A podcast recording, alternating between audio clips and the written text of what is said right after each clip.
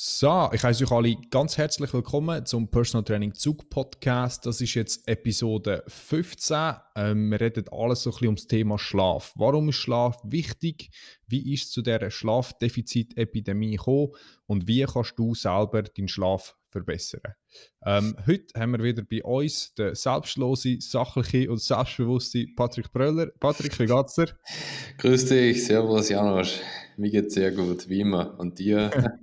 es ist Wochenende, ja. was willst du mehr? Ja, gut, ich arbeite am Wochenende. oh, dann, dann ist. dann sorry. ja, gut. Also, ähm, bevor wir zur Sache Schlaf gehen, äh, nochmal kurz Zusammenfassung vom letzten Podcast. Das ist der zweite Teil von der Rücken, Mythen und Facts von O'Sullivan und Kieran.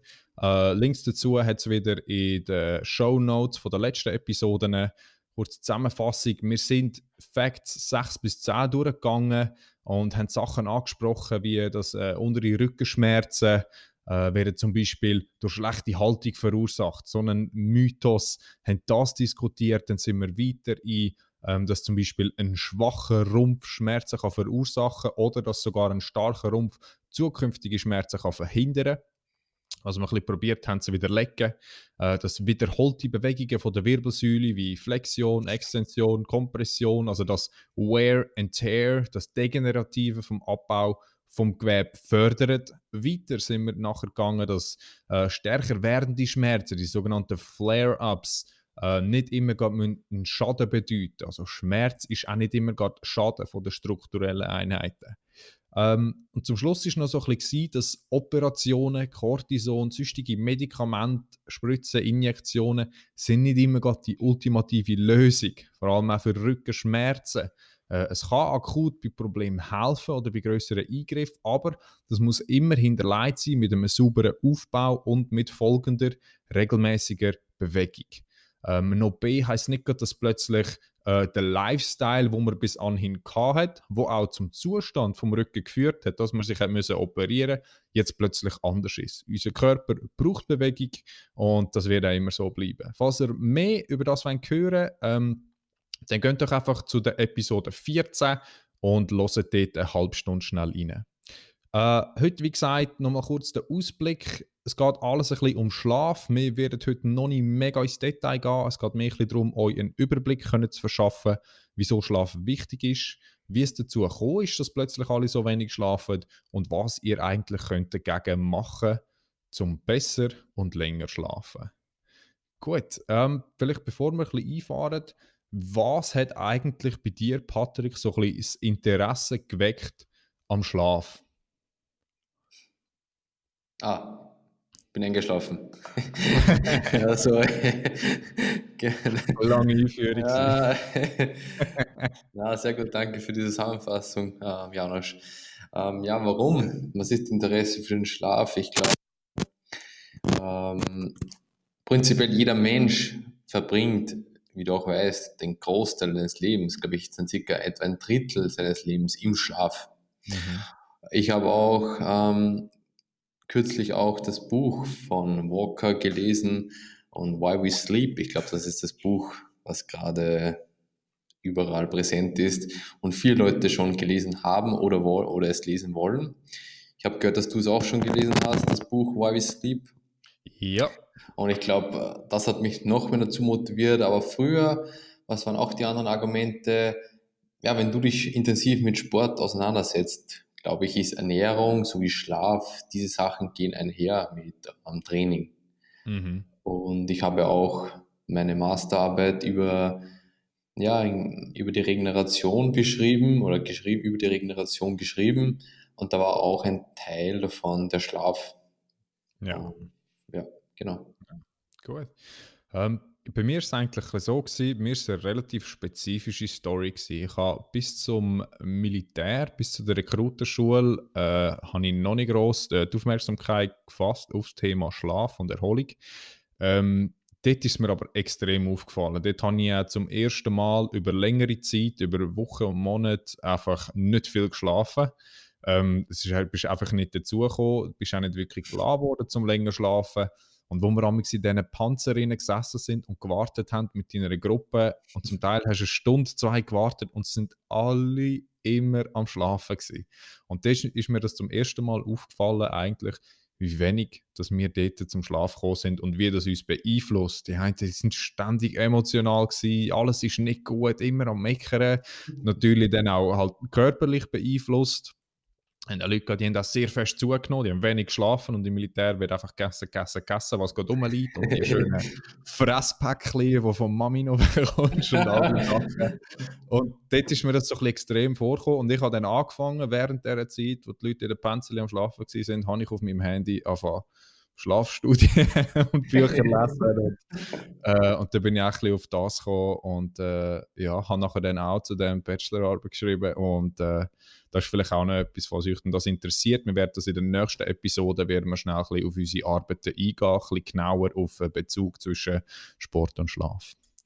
Ja, ähm, ich würde vorschlagen, wir gehen mal so ein bisschen ins Thema rein. Wenn ich amigs mit den Leuten über Schlaf rede, dann ist immer so schnell mal ja, aber ich schlafe ich schlaf doch genug. Ich schlafe ja, ich schlafe ja fünfeinhalb, sechs Stunden eigentlich jeden Tag und ähm, ja, ich bin halt einfach mal ein bisschen müde. Ich habe mal Kopfweh und so, aber das ist ja völlig, das ist ja völlig normal. das ist ja, normal. das ist eben, für viele ist das oft auch so ein bisschen die Realität, dass sie sich einfach darauf eingestellt haben, dass sie halt am 10 wieder müde sind und dass sie wieder einen Kaffee brauchen und dass sie am Nachmittag auch nochmal den dritten, vierten, fünften, sechsten Kaffee brauchen und normal können arbeiten dass es mal auch nicht ohne geht zum Beispiel oder dass es mal normal wäre, wenn man mal nicht ständig Kopfweh hat und so ein bisschen müde ist und Konzentrationsschwächen hat. Ich frage dann die Leute immer so ein bisschen, bist du am Morgen um 10 oder am 11 das erste Mal wieder müde oder hast du das Gefühl, bist nicht so ein bisschen konzentriert und bei der Sache und könntest zum Beispiel am Nachmittag auch mal ohne Kaffee arbeiten. Und die meisten können beide Fragen meistens nicht so direkt antworten, was ziemlich schnell der Indikator ist für eventuell könnte man ein bisschen etwas am Schlafen machen, ob es jetzt an der Dauer ist oder an der Qualität. Ähm, ja, ich glaube, wir probieren euch einfach noch ein bisschen Einsicht geben zu, von wegen, was passiert, wenn man nicht genug Schlaf bekommt, im Hirn und im Körper ähm, und wie es zu dem kommt in der Gesellschaft. Ähm, ich probiere euch zuerst einfach mal kurz erklären, was der Unterschied ist äh, zwischen REM-Schlaf und Non-REM-Schlaf. Das ist einfach so ein bisschen die, die klassische Unterteilung von so einem Schlafhypnogramm. Das ist einfach eine Schlafmessung, so eine Darstellung. Ähm, ein gesunder Erwachsener geht durch so mehrere Zyklen in der Nacht. Das sind so fünf bis sechs Zyklen an 90 Minuten bei einem siebeneinhalb bis neun Stunden Schlaf. REM heißt nicht mehr als Rapid Eye Movement Sleep. Also der Schlaf, wo man schnelle Augenbewegungen sieht. Das habt ihr vielleicht auch schon mal bei eurem Partner oder bei der Familie oder Kollegen gesehen. In gewissen äh, Schlafphasen bewegen sich die Augen so schnell. Das ist auch bekannt unter Traumphasen. Und im Gegensatz von dem, was viele meinen, ist, dass Schlaf ist nicht einfach so ein passiver äh, Prozess, der im Körper vorgeht. Das ist sehr aktiv. Vor allem in dieser REM-Phase ist das Hirn fast so aktiv, wie wenn wir wach sind. Aber gewisse Phasen sind halt anders aktiv. Die einzige ähm, äh, Hirnabteil, der sehr geschwächt ist äh, während der Traumphase, ist zum Beispiel äh, der Hippocampus oder der präfrontale Kortex. Aber auf das gehen wir genauer noch an. Das heißt, wir haben die REM-Phase, wo wir eher so äh, träumen und die ist eher für Erinnerungen, Erinnerungen festigen und fürs Lernen zuständig. Dann haben wir die Non-REM-Phase, sehr kreativer Name, ist nicht anders als Non-Rapid Eye Movement Sleep. Und das ist das, was wir eher als Tiefschlaf kennen. Dort drinnen haben wir vier verschiedene Phasen. Das heißt, und die Phasen auch wieder sind sehr kreativ betitelt. Das sind Phasen 1 bis 4.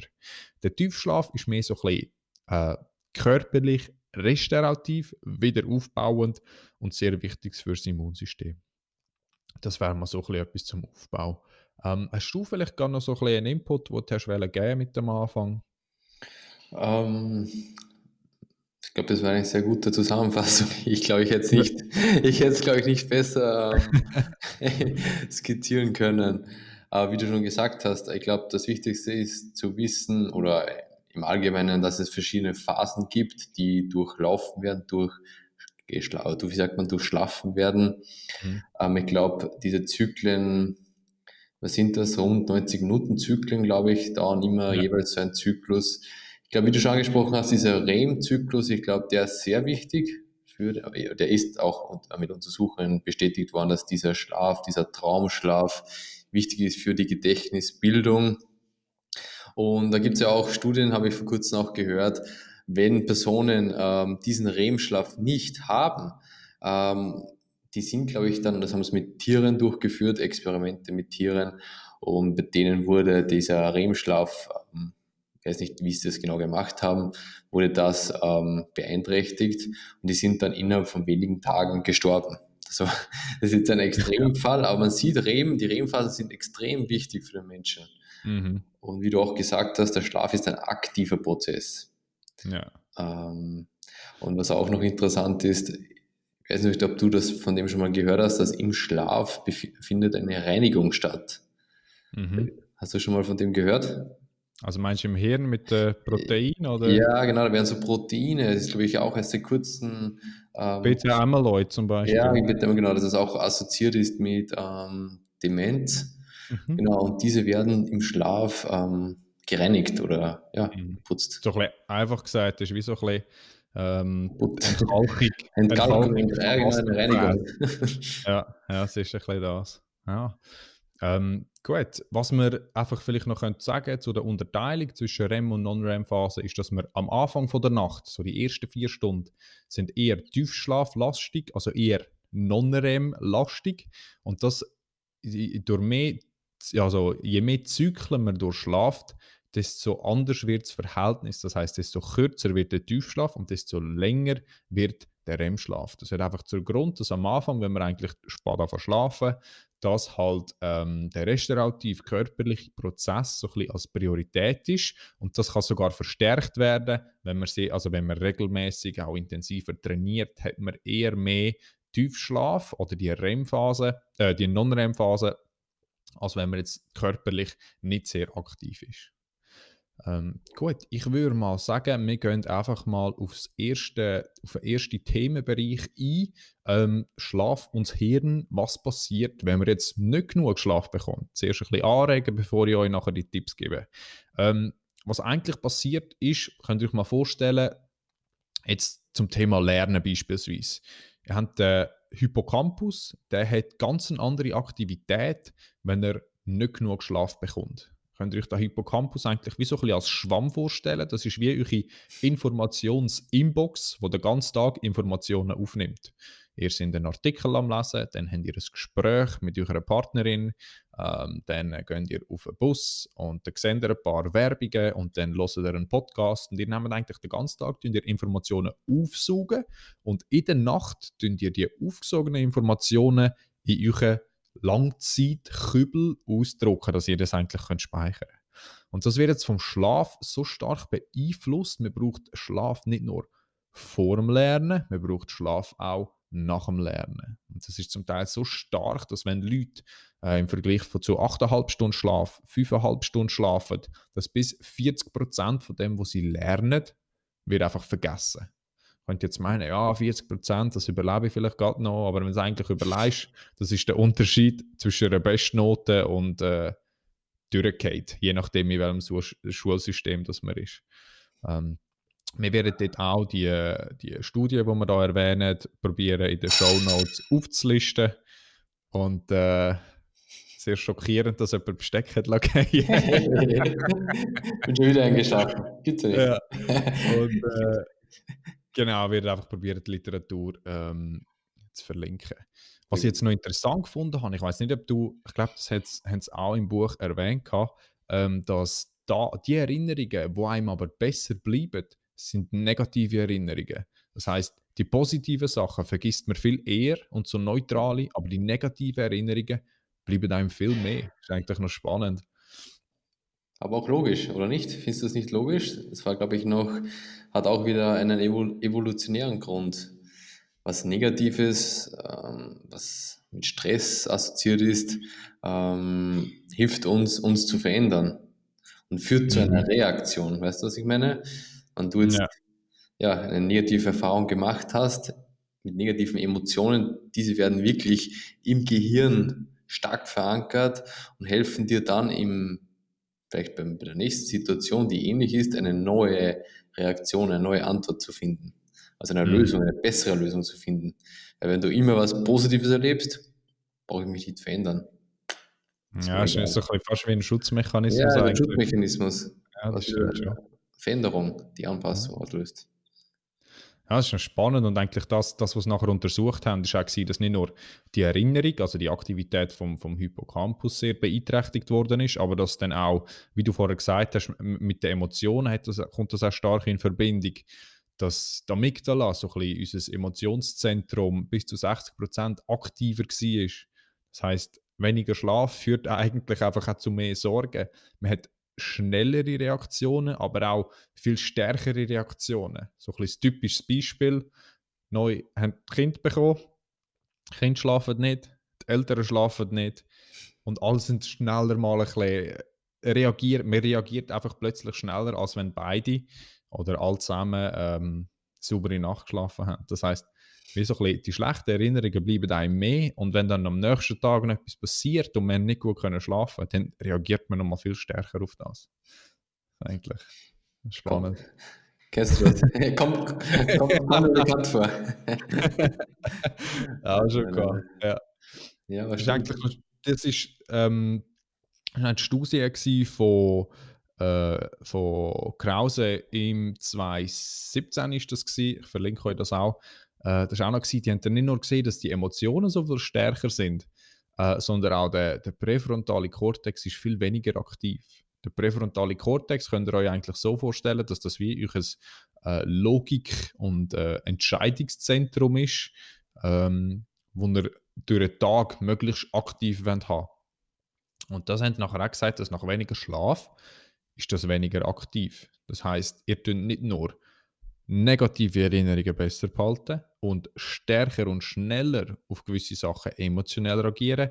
Ihr könnt auf das Ganze drauf noch weniger logische Entscheidungen machen. Also das ist eigentlich so ein Rezept für Chaos. Chaos. Chaos, Chaos pur, ja. Das ist immer so ein das beste Beispiel, wenn du so ein bisschen erklärst, ähm, zum Beispiel, der, haben wir ja vorher gesagt, dass in der REM-Phase ist das Hirn sehr aktiv, ähm, aber nicht halt all, nicht all ähm, Orte, ja genau, all ja. Bereiche. Ähm, zum Beispiel auch der präfrontale Kortex in der REM-Phase, in dieser Traumphase. Könnt ihr euch mal vorstellen, wir haben vorher gesagt, es geht so ein bisschen um Logik. Da haben wir äh, ein Einhorn, das auf dem Einrad vorbeifährt, jongliert und ein Oper singt und ihr sagt euch, ah ja, voll, das ist der Philipp, den habe ich, hab ich eine Woche nicht mehr gesehen. Voll normal. Und das ist genau das, oder? Die, die Log das Logikszentrum ist fast abgeschaltet, einfach gesagt. Und nachher wachen wir am nächsten Tag auf, wir sind wieder wach, der präfrontale Kortex ist aktiver und ihr fragt dann so, hey, was habe ich gerade geträumt? Wieso hinterfrage ich das im Traum nicht?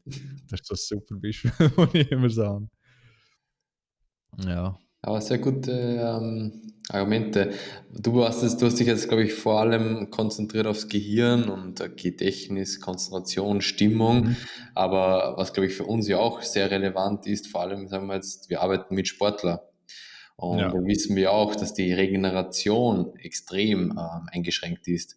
Auch mhm. die Glykogenresynthese das heißt, die Wiederaufladung der Speicher, der Zuckerspeicher im Muskel, in der Leber, ist auch dadurch beeinträchtigt.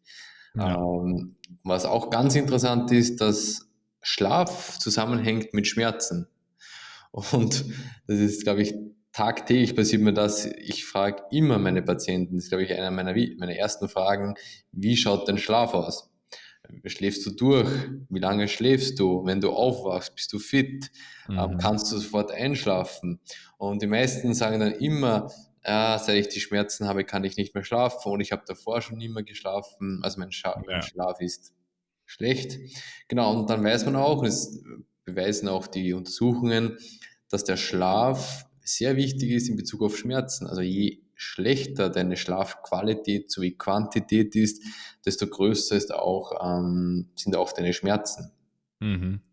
Und das weitet sich auch aus auf das Verletzungsrisiko. Wie du auch gesagt hast, du hast ähm, eine, hast du nicht, glaube ich, gesagt, aber du hast durch den reduzierten Schlaf eine verzögerte, ähm, Regen, äh, verzögerte ähm, Reaktionszeit, genau, Reaktionszeit. Mhm. Ähm, du kannst deine, dein präfrontaler Kortex, wie du gesagt hast, ist verantwortlich für, diesen, für diese exekutiven Funktionen. Das sind so Lösungen zu finden, Kurzzeitgedächtnis, Inhibitionsmechanismen, wo man was hemmen muss, verschiedene Aufgaben gleichzeitig lösen muss. Genau, und all diese Sachen sind auch beeinträchtigt. Jetzt kannst du dir vorstellen, was passiert. Ich, ich reagiere langsamer, ich bin einfach müde, langsam und das führt dazu, dass es zu Verletzungen kommt. Und mhm. da gibt es auch Untersuchungen, die oft zeigen, dass das Risiko, glaube ich, bis zu sechsmal größer ist, ja. wenn du ähm, weniger Schlaf bekommst. Und das Spannende ist eben auch, dass die Leute meinen, das ist nur, wenn sie mal eine Nacht gar nicht schlafen. Das Problem ist, dass das fährt schon ganz früh an und die meisten haben selten mal einen 8,5 bis 9 Stunden Schlaf gehabt, regelmäßig und trainieren viel. Trainieren immer, also trainieren immer mit einem 6,5, 7 Stunden Schlaf und haben das Gefühl, das wird gar nicht beeinträchtigt, aber dort hast du schon irgendwie 4 bis 5-fache, äh, 4 bis 5-fach erhöhtes Risiko, ähm, für eine Verletzung, je nach, je nach Kontaktsportart natürlich, auch je nachdem, wo man ist. Ja, aber das ist auch das, was du gesagt hast. Man erholt sich weniger, was sogar extrem ist bei der Erholung, dass man gesehen hat, bei, äh, man hat das so ein bisschen mit Herren verglichen, wie der Testosteronspiegel ist. Ähm, und die haben dort auch haben's gesagt, also haben, haben gefunden, gehabt, dass Leute, die, ähm, ich glaube, es sind sechs Stunden gewesen, im Vergleich zu achteinhalb Stunden, wenn jetzt ein Herr 50 wäre, hat er einen Testosteronspiegel von einem, der 10 Jahre älter ist, also von einem 60-Jährigen. das ist extrem, dass das für Auswirkungen hat. Also ihr seht, das hat sehr viele Auswirkungen, äh, nicht nur auf den Gemütszustand, aufs Hirn, sondern auch auf die Hormone, auf die subjektive Schmerzempfindung, äh, sogar kardiovaskulär. Es gibt ja jährlich gibt's, äh, das Experiment, was gemacht, wo gemacht wird mit, mit 1,3 Milliarden Leuten. Man nennt es einfach Zeitumstellung. Ähm, und wenn wir eine Stunde verlieren, eine Stunde weniger können schlafen haben wir am nächsten Tag 24 Prozent 24 mehr Herzinfarkt. Zufällig. Ja. Korrelation impliziert nicht Kausal Kausalität. Du musst aufpassen. das Spannende ist eben, genau das Gleiche passiert, wenn wir eine Stunde mehr schlafen. Es, hat, es sind nicht ganz 24 Prozent, aber trotzdem irgendwie 22 Prozent weniger Herzinfarkt. Das ist extrem. Ja. Tom Schlaf. Wahnsinn, Schlaf. Wahnsinn. Ja. Und wie auch Walker sagt, von diesem, der Autor, das ist auch ein Professor, Experte für mhm. den Schlaf. Und der sagt ja auch, dass der Schlaf, das ist das Problem, dass der Schlaf ähm, ist keine Bank oder man kann keinen Kredit nehmen. Das finde ich immer so cool, diese Aussage von ihm. Oder auch haben auch schon andere Leute gesagt. Man kann nicht, wie oft viele Leute sagen, okay, die ganze Woche, das ziehe ich durch, schlafe ich nur fünf, sechs Stunden, aber dann am Wochenende schlafe ich aus. Das sind die typischen Aussagen. Social, social Jetlag. ja, genau. Aber das Problem ist, man kann keinen Kredit nehmen. Man kann nicht sparen. Das ist das, wie die Zeit, sie ist weg. Man kann, da, man kann einfach nicht sagen, ja, ja, jetzt schlafe ich mal acht Stunden mehr, dann habe ich das auf dem Konto und den nehme ich mir wieder. Das geht leider nicht. Mhm. Ist noch, dort auch vielleicht noch kurze Erklärung dazu, was eigentlich da der Grund könnte sein. Das Extreme ist halt, dass wir, jetzt kommen wir so ein bisschen zu der Schlafdefizitepidemie, die Begründung, dass wir so eine drastische Veränderung haben in den letzten 80 Jahren. Technologisch gesehen, industriell, das ganze soziale Leben hat sich so stark verändert und wir sind in den letzten 80 Jahren von 7,8 Stunden Schlaf im Schnitt auf 6,4 das sind fast eineinhalb Stunden in 80 Jahren. Und der 8 Stunden Schlaf ist durch Evolution Millionen von Jahren entwickelt worden. Innerhalb von 80 Jahren, Evolutions, also zeitlich gesehen, ist das ein Blinzeln für uns. Hat unser Körper einfach keine Zeit, um die Anpassung zu machen. Wenn wir das jetzt zum Beispiel vergleichen mit Fettspeicher, ah, das haben wir schon ein paar Mal gebraucht. Der, unser Körper hat für das einen Mechanismus entwickelt, um Fett zu speichern. Ob wir jeweils wieder können Schlaf speichern in irgendeiner Zeit, keine Ahnung. Ich bezweifle es. Aber ähm, das ist für uns einfach noch nicht, wir sind dem noch nicht so lange ausgesetzt. Wir haben so eine extreme ähm, Veränderung. Ich finde das eigentlich noch spannend, wenn du mal anschaust, auch, ähm, Schlaf, wir verbringen, wie du gesagt hast, ein Drittel von unserem Leben mit Schlaf. Aber auch zum Beispiel in der Schule, ich weiß nicht, wie es bei euch ist, aber auch bei mir in der Primar, wir haben nie irgendwann so einen Informationsnachmittag gehabt. Es ist immer über Erkältungen gegangen, Alkohol, Drogen, Safe Sex, aber Schlaf wird Die einfach... Die Dinge im Leben.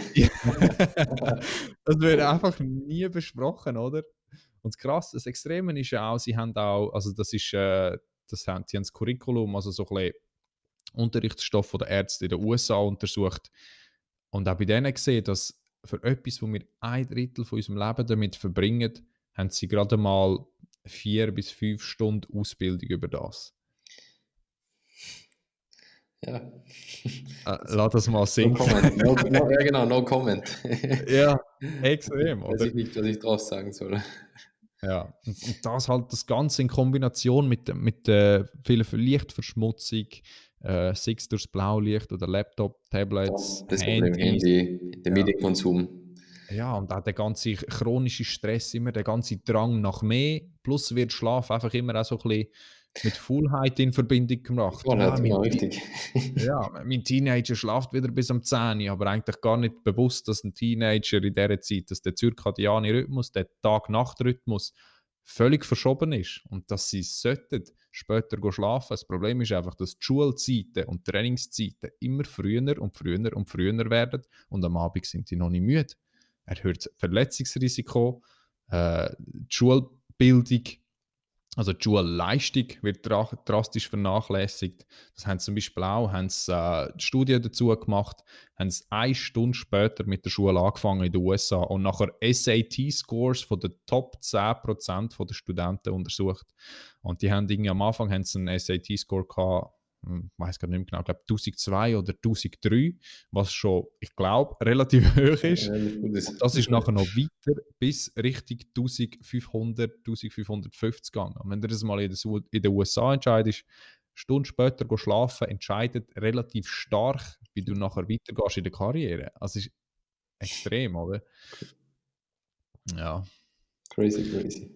Ja, ja, ja, ja. Und ich glaube, da gibt es ja auch immer die Aussage, die hört man ja auch immer von vielen Leuten, dass ich glaube, wenn man, wie war das, ich glaube ich, 15 Stunden oder glaube ich 20 Stunden, ähm, also wenn du 20 Stunden auf bist ohne Schlaf, ich glaube, dann bist du so kognitiv beeinträchtigt, wie wenn du eigentlich betrunken bist, oder? Mhm. sagt man ja auch oft. Dann dürfte man ja eigentlich gar nicht mehr ähm, Auto fahren. Ja. Das wäre ja. eigentlich, wenn du betrunken wärst oder unter Drogen Konsum stehst.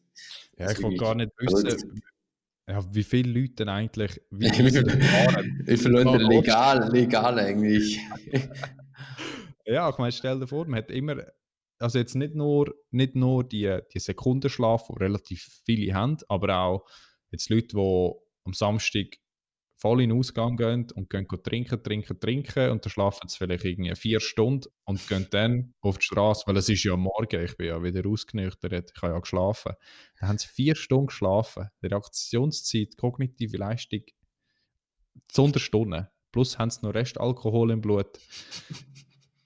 Vielleicht nicht gerade der beste Entscheid zum, äh, zum fahren. Aber zum du, der Roadtrip. Dann bist du sprichwörtlich legal betrunken, oder? Kann man so sagen? ja. Das wäre, glaube ich, legitim zu sagen. Ja.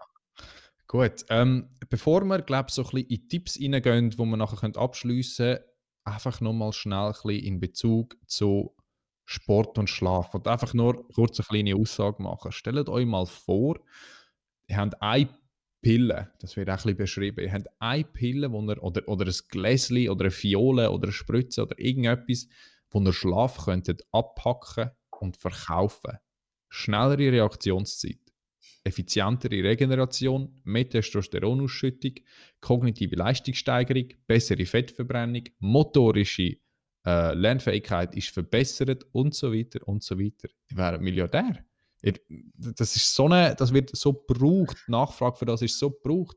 Und trotzdem sind so früh Trainingseinheiten, die den Schlaf limitieren, bei jungen Athleten, die haben so einen guten Ruf, von wegen, ja, die sind so fließig und die, die bringen so eine Leistung, die stehen am 4 Uhr Morgen auf, um nachher eineinhalb Stunden zu schwimmen und du denkst einfach, ja, okay. Das stimmt, das stimmt.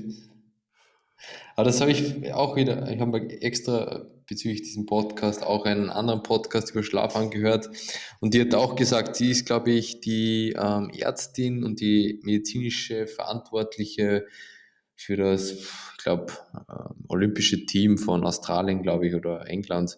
Und die hat auch gesagt, sie, haben, sie hat das jetzt geändert, dass bestimmte Sportler oder viele Sportler nicht mehr wie gewohnt um, weiß nicht, 6, 7 Uhr in der Früh aufstehen müssen, sondern wirklich erst um 10 oder 11 Uhr. Also ja. entsprechend des zirkadianen Rhythmus. Weil sie sagt ja auch, wie du auch schon oft angesprochen hast, diesen Rhythmus, diesen zirkadianen, sozusagen die innere Uhr ist das, und da gibt es eine Spitzenleistung zu bestimmten Uhrzeiten. Und oft ist es ja auch so, dass Wettkämpfe in verschiedenen Ländern, in verschiedenen Sportarten ja unterschiedlich sind. Und die ändern sich ja auch ab und zu. Und da muss man wirklich, oder gibt es Strategien, dass man versucht, das Training an diese Uhrzeit anzupassen. Das mhm. macht man jetzt auch schon es einfach so relevant ist, wie du gesagt hast, ist sprichwörtlich eine Wunderpille und die muss man ausnutzen. Sollte man, wenn man ganz oben mitspielen will. Mhm. Ich habe auch so das Gefühl, das ist einer von diesen Tipps, die du meisten kannst mitgeben kannst, wo vielen würde helfen.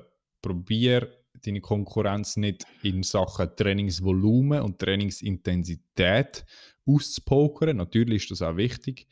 Probier sie in der Erholung so ein bisschen zu schlagen. Weil dort kann man so viel rausholen. Wenn du dich mehr erholst, kannst du generell auch anders trainieren. Wenn du sehr hart trainierst, aber nicht so viel schlafst, nicht so ausgewogen dich ernährst zum Beispiel, hat das einen sehr starken Einfluss auch auf äh, deine Leistungsfähigkeit. Gut, ähm, ich würde mal sagen, wir gehen noch ein bisschen in Tipps rein. Äh, nicht nur, dass wir immer sagen, das ist nicht gut und das ist gefährlich und äh, es ist ungesund und hin und her, sondern was können wir jetzt eigentlich dagegen tatsächlich machen. Willst du vielleicht mal mit dem äh, so ein bisschen, was fällt dir eigentlich gerade ein? Ganz spontan. Äh, ja. Wie man den Schlaf optimieren kann. Ich würde mhm. mal sagen, ganz wichtig ist sicherlich auch, ich spreche mal die Ernährung an. Es macht wenig Sinn, vor dem Schlafengehen eine fettreiche, kalorienreiche Mahlzeit zu sich zu führen. Also darf ich jetzt keine Marshmallows mit Nutella mehr essen? du schon, ausnahmsweise. Nein, wie gesagt, so große Portionen oder fette Portionen spät am Abend, kurz vorm Schlafen gehen, sollten eigentlich vermieden werden, weil sie können diesen Schlaf, vor allem das Einschlafen, ähm, negativ beeinflussen, weil einfach die Verdauung angeregt wird. Auf der mhm. anderen Seite kann man aber jetzt wieder was Positives den Schlaf auch mit Ernährung ähm, unterstützen. Das wären zum Beispiel, früher hat man immer gesagt, man soll ja keine Kohlenhydrate, Zucker, äh, glaube ich, nach 18 Uhr zu sich führen, weil das ist ja schlecht, wird in Fett umgewandelt etc. Im Gegenteil, also ich propagiere sogar, ich sage wirklich, probiere bewusst Kohlenhydrate zuzuführen. Ähm, Kohlenhydrate mit einem hohen glykämischen Index gezielt vorm Schlafengehen zuzuführen, weil die besitzen viele, ähm, wie soll ich sagen, führen zu einer großen Insulinausschüttung. Insulin ist ein mhm. wichtiges Hormon, das aufbauend wirkt. Ein Gegenspieler von Cortison. Cortison ist wie der, wie der ich sage immer der Katapole Teufel. Der, der, baut den, der, baut, der baut die Muskeln. also wir haben auf der einen Seite Insulin, der Arnold Schwarzenegger und auf der anderen Seite haben wir Cortison, der Katapole Teufel. Genau, und wenn du viel Zucker zu dich führst oder einfach kohlenhydratreiche Mahlzeit, dann wird Insulin ausgeschüttet und der, der Katapole Teufel wird zerstört und dadurch auch die Regeneration gefördert. Und jeder weiß, der Zucker verzehrt, fühlt sich einfach entspannter, fühlt sich einfach besser. Mhm. Und zusätzlich würde ich auch noch Proteine empfehlen. Proteine, vor allem die viel Tryptophan besitzen. Das ist eigentlich eine Aminosäure, eine Vorstufe von Serotonin, Melatonin. Das sind so mhm. Hormone für den Schlaf. Also am besten, gut, was, sind, was wären solche Nahrungsmittel? Milch zum Beispiel. Ähm, wie sagt man, ähm, Huhn, Fisch, Eier, Kürbiskernsamen, solche Sachen haben sehr viel Tryptophan und können den Schlaf positiv beeinflussen. Oder trinke einfach eine Schokoladenmilch perfektes Regenerationsmittel, auch für den Schlaf. Classic. Gut. Ähm, Vielleicht mal auch noch ein bisschen weg äh, von der Ernährung. Was wir auch noch können zum Beispiel sagen ist, ich glaube, Nummer eins Tipp, den ich würde mitgeben ist Regularität. Also zur gleichen Zeit ins Bett gehen, zur gleichen Zeit aufwachen. Ob jetzt Dienstag, Donnerstag oder Samstag ist, ist dein biologischer Körper egal. Der sagt nicht, ah ja, jetzt ist Samstag, jetzt äh, länger schlafen. Wenn er regelmäßig zur gleichen Zeit ins Bett geht oder das probiert oder zumindest probiert zur gleichen Zeit aufwachen, dann werdet ihr mit der Zeit, das dauert halt ein paar Tage oder Wochen, bis ihr euch an diesen neuen Rhythmus gewöhnt habt. Aber wenn ihr eigentlich im Rhythmus sind, ist es für euren Körper viel angenehmer. Ja? Ähm, was man dann zum Beispiel auch noch machen kann, ist Sachen wie Kaffee- und Alkoholkonsum limitieren. Einerseits Kaffee viel einfach nicht gerade am Abend. Äh, Koffein hat eine Halbwertszeit von irgendwie äh, sieben Stunden. Das heißt, wenn ihr, oder fünf oder sechs, irgendwie so, ähm, wenn ihr am Abend Kaffee trinkt, sagen wir am 7. oder 8. mal so nach dem nach dem Nacht, dann habt ihr eigentlich, zumindest in der Nacht, habt ihr noch einen Koffeinspiegel der Hälfte von dem, was ihr zu euch genommen habt. Da könnt ihr vielleicht auch ein paar meinen, ja, ich nehme ein bisschen Koffein und nachher noch so ein bisschen Abendsschnäpsel, ein bisschen Alkohol. aber auch das, das ist... Ja, aber Rotwein, Rotwein fördert doch den Schlaf, oder? Sagt man ja immer. Ja, statt Alkohol. Einschlafen tut es fördern, weil es ist ein Sedativ, es ist ja, ein Betäubungsmittel. Einschlafen tut es fördern. Das heisst aber nicht, dass äh, die Zyklen, die Schlafqualität besser wird.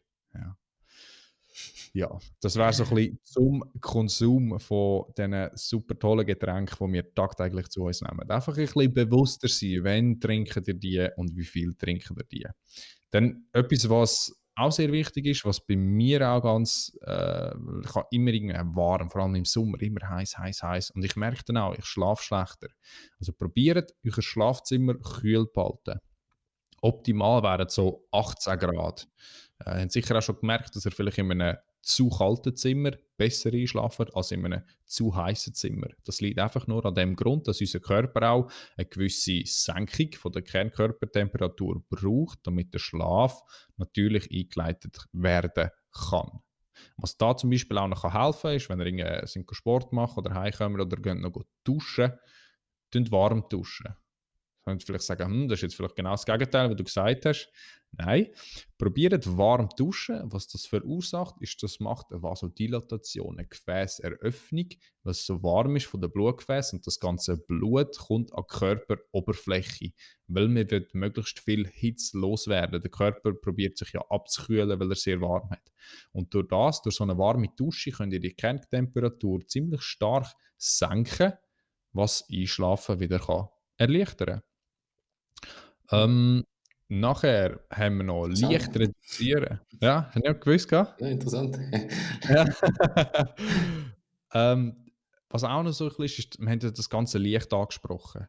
Ähm, das Licht ist ganz einfach, wir brauchen auch gewisse Dunkelheit, um einschlafen weil wir brauchen eine Ausschüttung von unter anderem Melatonin. Melatonin ist so ein bisschen unser Müdigkeitsbotschafter einfach gesagt. Das heißt, wenn es dunkel wird, fangen wir an Melatonin produzieren. Wenn wir genug Melatonin produziert haben und das so ein bisschen Peak erreicht, dann werden wir müde. Ja? Und wir wollen das auch. Das Problem ist aber oft, dass wir bis um 11 Uhr am Abend läuft das Licht oder bis um halb 12 Uhr, 12 Uhr, plus ist man die ganze Zeit noch am Handy, ganz Helligkeit und so ein bisschen, äh, fast blauer Bildschirm, was die Melatonin-Produktion ähm, stark unterdrücken.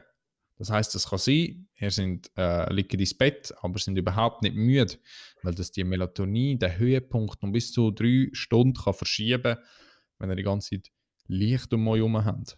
Was ihr da dagegen könnt machen was ich euch wärmstens empfehle, die meisten Smartphones, die haben zum Beispiel auch so eine Night Shift, Night Mode oder für die Laptops könnt ihr zum Beispiel f.lux abladen.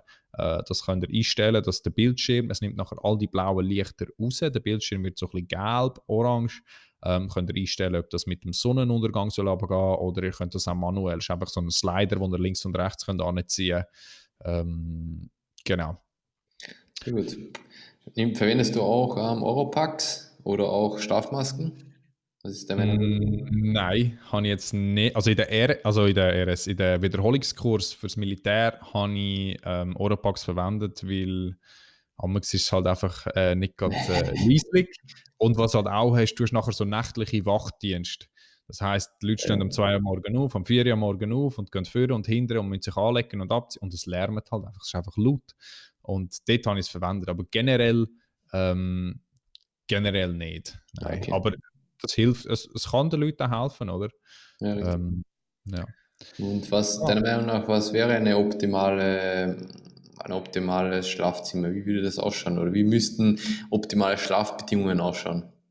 Optimale Schlafbedingungen. Uh. Ähm, in Bezug, auf, Bezug auf Klima, wie du schon vorher angesprochen mhm. hast, aber nochmal kurz zusammengefasst: Raumklima. Mhm. Ähm, meiner Meinung nach 18 Grad.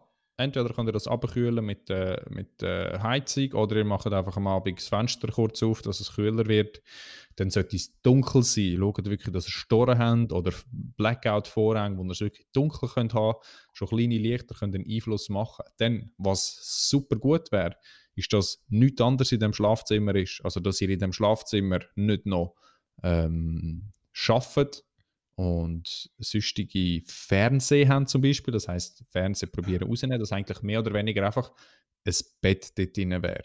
Das ist jetzt für viele nicht möglich. Aber Sachen wie ein Fernseher aus dem Schlafzimmer könnte man eigentlich noch gut machen.